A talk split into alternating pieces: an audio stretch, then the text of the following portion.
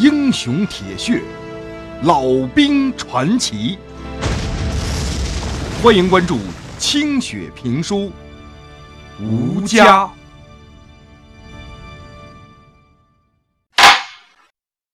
朝鲜战争停战两年之后，老旦终于收到了部队发来的通知，告诉他说，谢有根儿在随部队攻打白头山高地之后。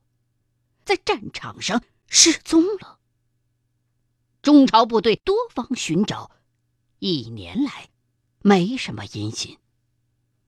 板门店第一次交换俘虏当中有他的名字，这才知道谢有根是被敌人俘虏了，可是却并没有看见他回来。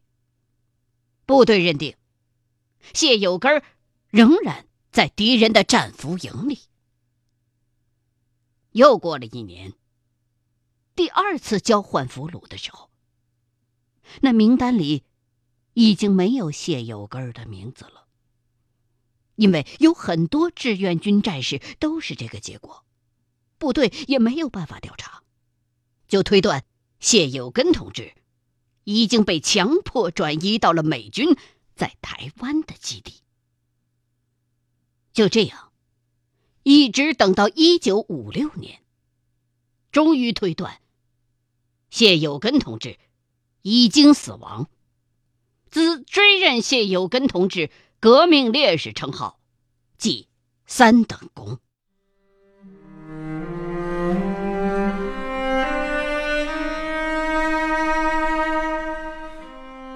当镶着有根儿年轻的照片的相框。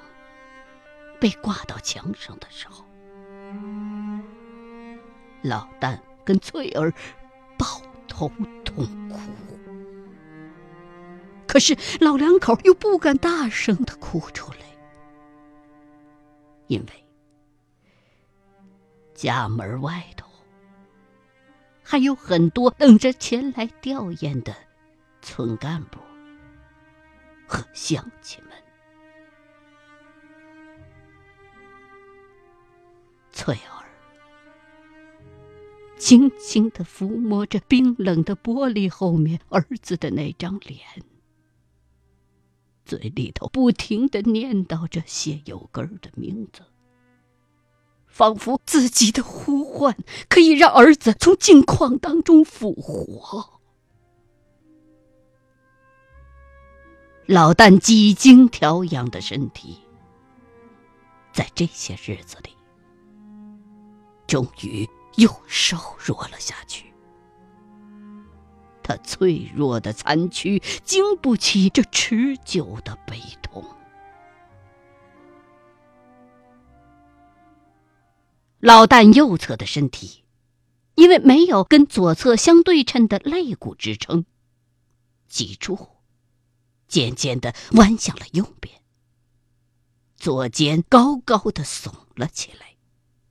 几乎要挨到那佝偻垂下的头颅，他额头上的疤痕，因为岁月的沉淀而变得灰褐、暗淡了，映衬着他头上那一丛丛乱糟糟的白发，显得格外的醒目。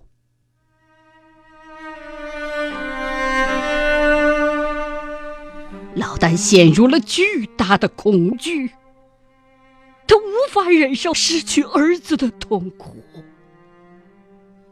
活不见人，死不见尸的，就这么推定人死了，竟然全没有一个说法吗？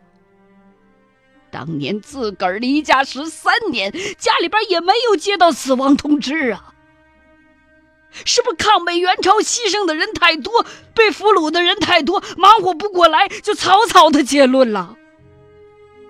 战争都已经结束了，美国人还关着他们干什么？还把他们整到老蒋那边去，啥意思啊？咱们不是把俘虏来的联合国军都还回去了吗？怎么他们还扣着咱们的人呢？他们想干什么？咱们的这些人为什么不朝他们把那些人要回来？要不回来，就这么算了？那部队接着打呀！难道那些活生生的战士们就这样没了下文吗？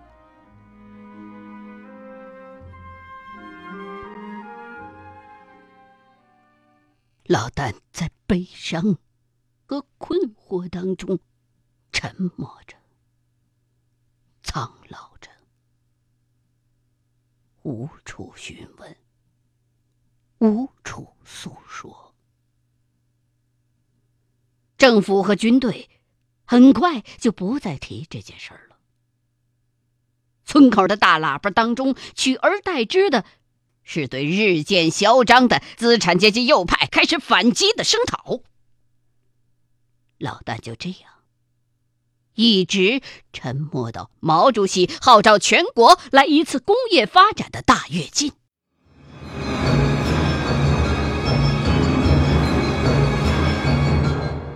方圆百里，老旦最为信任的人，楚建书记，终于。成了地富反坏右当中的右，而被关进了农场。县领导班子经历了大换血，一切都好像在变。全民生产的风很快就刮进了板子村村委会里边那些沉默寡言的人们一下子就兴奋了起来，如火如荼的要开展运动了。老旦对这样的时代变化已经毫无感觉，甚至麻木，而郭平原和谢国雅等人则上蹿下跳，让老旦感到手足无措。不过，老旦却也乐得清闲，他们爱做什么就做吧。反正是党中央的号召。老旦在激情如火的岁月里，沉默着，和翠儿默默的看着板子村日新月异的变化。可是，他们心里最盼望的那个消息，却一点影子。都不见。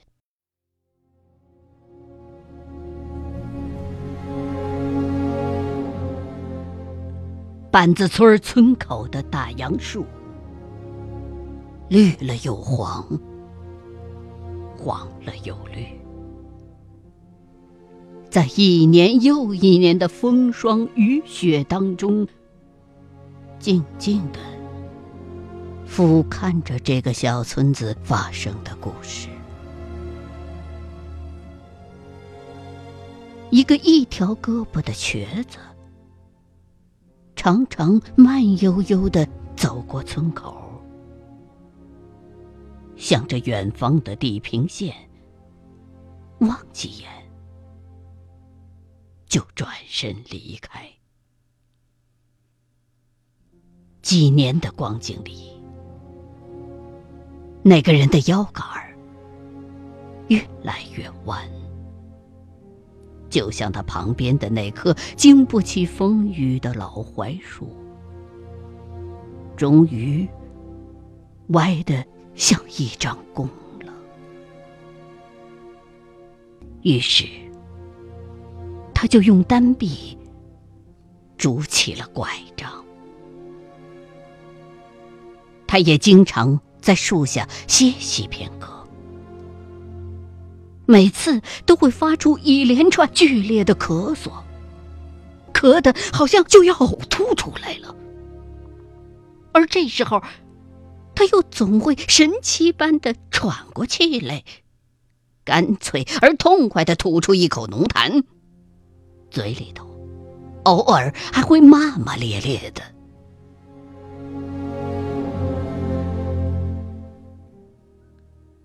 这一天，板子村在漆黑的黎明沸腾了起来，上百只火把映照着几十面红旗，夹裹着几百人，浩浩荡荡的从大树下边经过，奔向立在耕地里的那十几座高炉。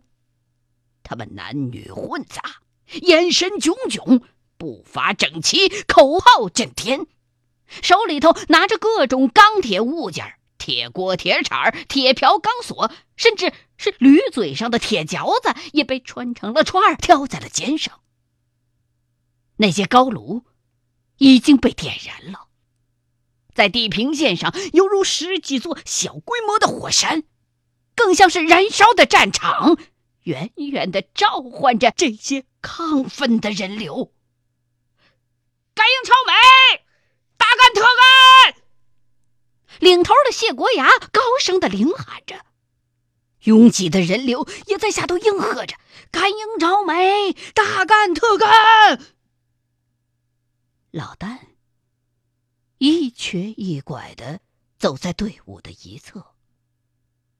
他虽然已经没有办法大干特干了，但是他的拐杖是一支革命的象征。每次当他站在高处，用尽力气举起这只拐杖，再发出一声沙哑的高喊时，在高炉旁边奋战的精疲力尽的人们就会抬起头来。甚至暂时放下手中的铁钎，高声的应和着他的呼喊：“毛主席万岁！毛主席万岁！总路线万岁！总路线万岁！干呐，干呐！”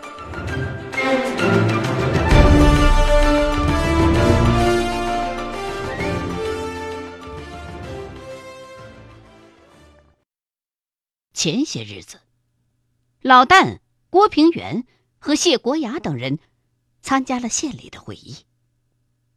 一开始，他们都为县委组织扩大会议传达的中央精神困惑不已。怎么，土地交公？这好容易土改分到了土地，屁股还没捂热乎呢。在自个儿家地里头，总共没拉下几泡屎，就要收走了，还要让板子村的农民深挖土地，提高亩产，要翻到两米左右。新上任的公社书记豪情万丈，让大半部分的村民都去炼钢，可是。周围百里不出铁矿石啊！全村会打铁的就只有两个人，而且其中有一个前几年还改行拉大粪去了。这这钢可咋炼呢？而且那么多人去炼钢去，那耕地不就荒了吗？公社要让整个县城二十三个村百分之八十都炼出好钢来，百分之百都提高亩产，要争取冒出俩卫星村来。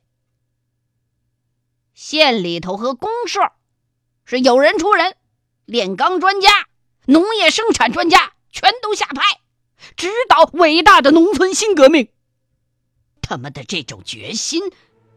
影响了老旦和郭平原这些几乎世世代代和土地打交道的村民。县委都有这样的决心，全国都动起来了。看来，原来的那些农村经验要提高一下了。那那就啥也别说了，干吧！于是。板子村的农民，在村委会的带领之下，以前所未有的热情，开始大力的响应跃进方针，疾风暴雨般的开展了新农村的革命建设。现在的板子村大队被分成了两个小队，一边按照县里提供的图纸盖起了炼钢高炉，一边。开始在农田里边深翻土地，希望在年底来一个钢铁生产和农业生产的大丰收。照郭平原副村长的话说，两个卫星都要发，两个卫星都要高。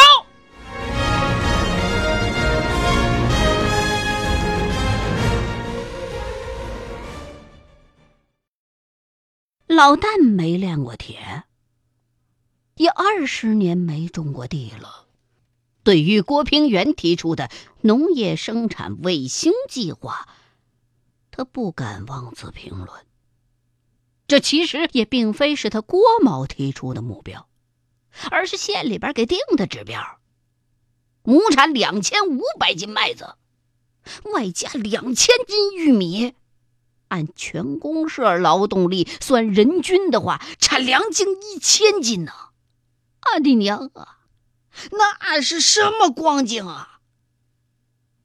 在老丹的印象当中，板子村辖区内的土地是属于贫瘠地。离开板子村之前，小麦亩产好像只有一百来斤儿。俗话说。叫种一葫芦打两瓢，最高亩产也只有二百斤左右啊。听袁白先生说，在一九五二年，乡政府从修武等地引进了平原五零和徐州四三八两个麦子新品种，五四年又从百泉试验站引进了弼马一号、弼马四号新品种，大面积推广之后。如今的平均亩产可以上升到二百五十斤，最高甚至达到了四百八十斤。专家们指导说呀，收完麦子，你可以再种上玉米，每亩还可以再收上四百斤。一年下来，这粮食最高产量应该是在九百斤左右啊。如果把这个施肥再加重一点那顶多可以多上一到两成。解放前种地，只是施一些农家肥料，主要有圈肥，再加上一些人畜的粪尿、绿肥、丙肥，再富裕点的，撒点黑豆啊、芝麻呀来催长。这都是算自个儿家给自个儿家的地来施肥。那么到了初级社。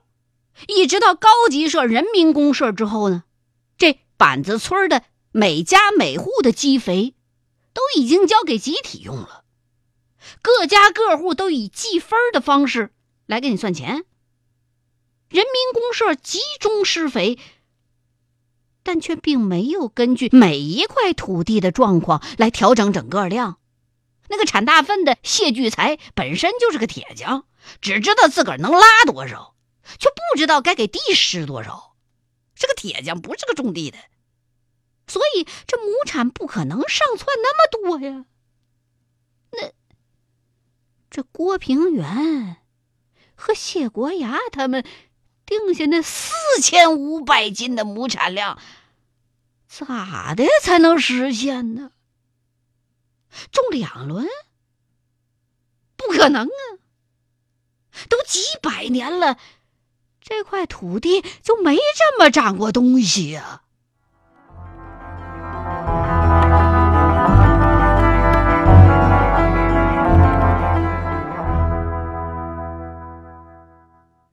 欲知后事如何，欢迎各位继续收听清雪评书《吴家》。